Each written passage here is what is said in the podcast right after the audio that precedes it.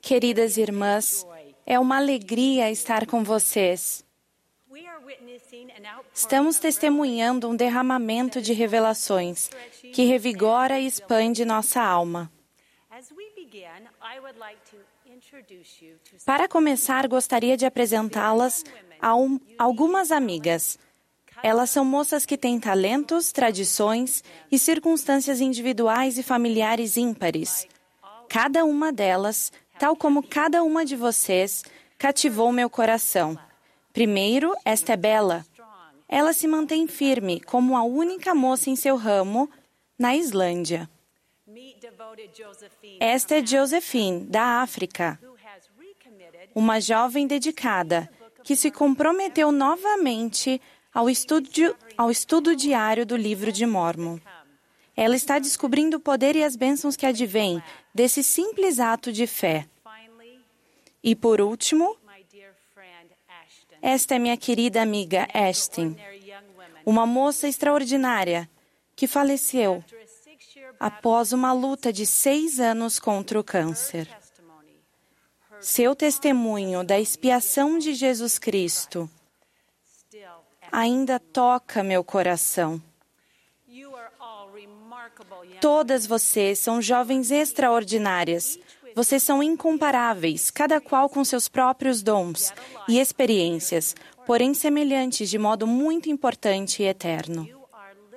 Vocês são literalmente filhas espirituais de pais celestiais, e nada pode separá-las de seu amor e do amor de seu Salvador. Ao se aproximarem dele, por menores que sejam os passos que trilharem, vocês descobrirão a paz duradoura que habitará em, em sua alma como fiel discípula de seu Salvador, Jesus Cristo. O presidente Russell M. Nelson, nosso amado profeta, pediu-me que eu anunciasse alguns ajustes inspirados que as ajudarão a desenvolver seu potencial sagrado e pessoal e a aumentar sua influência de retidão. Nesta noite, mencionarei quatro áreas que passarão por ajustes. Primeira, nosso desejo de ajudá-las a obter uma fé inabalável no Senhor Jesus Cristo e um conhecimento seguro de sua identidade divina como filhas de Deus. Está no centro de tudo o que fazemos nas moças. Nesta noite, gostaria de anunciar uma revisão do tema das moças. Oro para que vocês sintam o Espírito Santo testificar a verdade destas palavras enquanto declaro o novo tema. Sou uma filha amada de pais celestiais, com uma natureza divina e um destino eterno. Como discípula de Jesus Cristo, esforço-me para me tornar como Ele. Busco revelação pessoal. Ajo de acordo com ela e ministro a outras pessoas em seu santo nome. Servirei de testemunha de Deus em todos os momentos, em todas as coisas e em todos os lugares.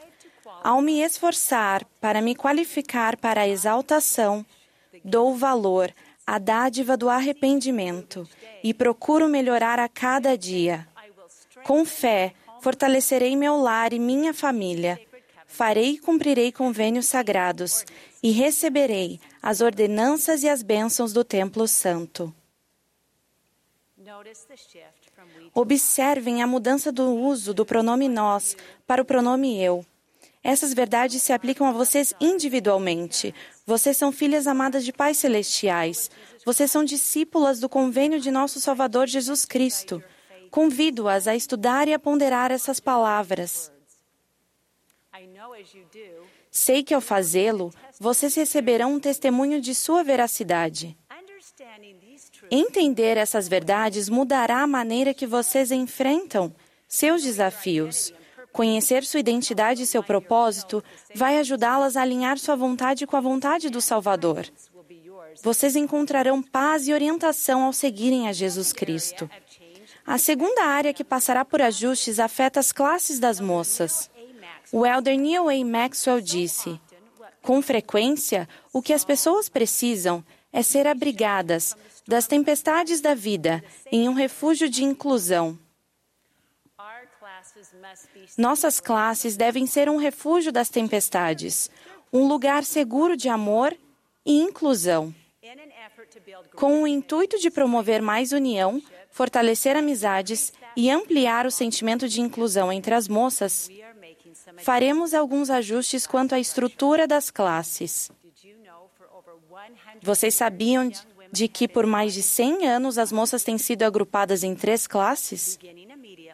Começando imediatamente, convidamos as líderes das moças e os bispos a ponderarem em espírito de oração as necessidades de cada moça e a organizá-las por faixa etária, de acordo com as circunstâncias específicas da ala. Seguem-se alguns exemplos de como isso poderá ocorrer. Se houver poucas moças, vocês podem organizar apenas uma classe das moças, na qual todas estarão juntas. Talvez vocês tenham um grande grupo de moças de 12 anos e um grupo pequeno de moças mais velhas. Vocês podem decidir organizar duas classes a classe das moças de 12 anos e a classe das moças de 13 a 18 anos. Ou, se vocês pertencem a uma ala grande com 60 moças ativas, vocês podem agrupá-las em seis classes, uma para cada faixa etária, organizadas por idade. A despeito do modo como suas classes forem organizadas, vocês moças são essenciais para criar união. Sejam uma luz para as pessoas à sua volta. Sejam a fonte de amor e cuidado que vocês esperam receber dos outros. Com uma oração no coração, continuem a ser atenciosas e sejam uma força para o bem. Ao fazê-lo, sua vida será repleta de bondade. Vocês terão sentimentos melhores por outras pessoas e começarão a vê-las demonstrar bondade a vocês. Terceira, com essa nova organização das classes, todas as classes serão chamadas pelo único nome de moças. Os nomes abelhinhas, meninas moças e lauréis, nomes que amamos tantos, serão descontinuados. O último assunto que desejo abordar é a importância das presidências de classe. A despeito de como as classes das moças estiverem organizadas, cada classe deve ter uma presidência de classe. As moças são chamadas para liderarem sua juventude por desígnio divino. O papel e o propósito de uma presidência de classe foram consolidados e definidos de modo mais claro. O trabalho de salvação é uma dessas responsabilidades significativas, especialmente nas áreas de ministração, no trabalho missionário, na ativação de membros e no trabalho de templo e história da família. Sim, moças, é dessa forma que coligamos Israel. Em qualquer chamado da igreja, o Senhor chama presidências para liderar seu povo.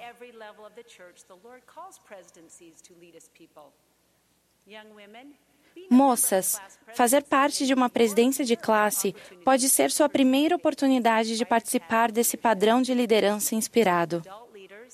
Líderes adultas, essa é para vocês. Façam do chamado de presidências de classe uma prioridade. E então, liderem lado a lado com elas, guiando-as e orientando-as, para que tenham sucesso. Seja qual for o nível de experiência de liderança de uma presidência de classe, comecem do ponto em que elas estão e ajudem-nas a desenvolver as habilidades e a confiança que as abençoarão como líderes. Estejam próximas delas, mas não assumam o controle. O Espírito as orientará ao guiarem as moças. Para ilustrar o papel vital dos pais e dos líderes como mentores, gostaria de contar-lhes uma história. Chloe foi chamada para servir como presidente de classe. Seu sábio líder do sacerdócio a incentivou a buscar ajuda do Senhor para indicar nomes para a presidência de sua classe. Chloe orou e recebeu inspiração rapida, rapidamente a respeito de quem indicar como suas conselheiras. Ao continuar a ponderar e orar a respeito da secretária, ela ficou surpresa quando o Espírito voltou sua atenção repetidas vezes para uma moça. Alguém que raramente vinha à igreja ou participava das atividades. Sentindo-se um pouco insegura a respeito da inspiração, Chloe falou com sua mãe. que explicou que uma das maneiras pelas quais podemos receber revelação é por meio de pensamentos recorrentes. Com sua confiança renovada, Chloe sentiu que devia, devia indicar essa moça. O bispo fez o chamado e a moça o aceitou. Após sua designação, essa doce secretária disse: Sabe, nunca senti que poderia ser aceita, o que era necessária.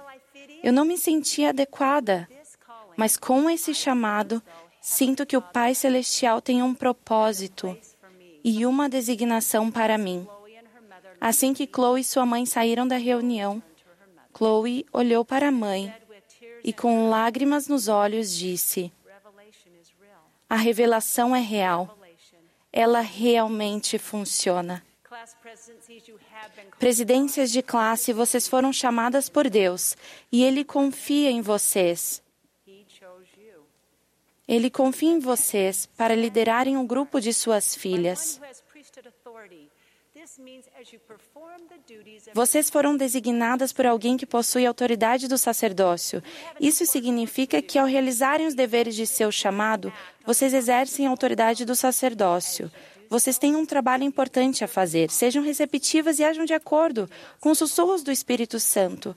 Ao fazê-lo, poderão servir com confiança, pois vocês não servem sozinhas. Presidentes de classe, precisamos de sua sabedoria, de sua voz e de sua energia no novo Conselho de Jovens da Ala, anunciado hoje pelo Elder Quentin L. Cook. Vocês são uma parte essencial na solução de atender às necessidades de seus irmãos e de suas irmãs. Esses ajustes nas organizações de classes e na liderança podem ter início assim que alas e ramos estiverem prontos, mas devem entrar em vigor até 1 de janeiro de 2020. Queridas irmãs, presto testemunho de que os ajustes que mencionei hoje são orientações inspiradas do Senhor. Ao aplicarmos diligentemente esses ajustes, que nunca percamos de vista nosso propósito, intensificar nossa determinação de seguir a Jesus Cristo e de ajudar outras pessoas a chegarem-se a Ele.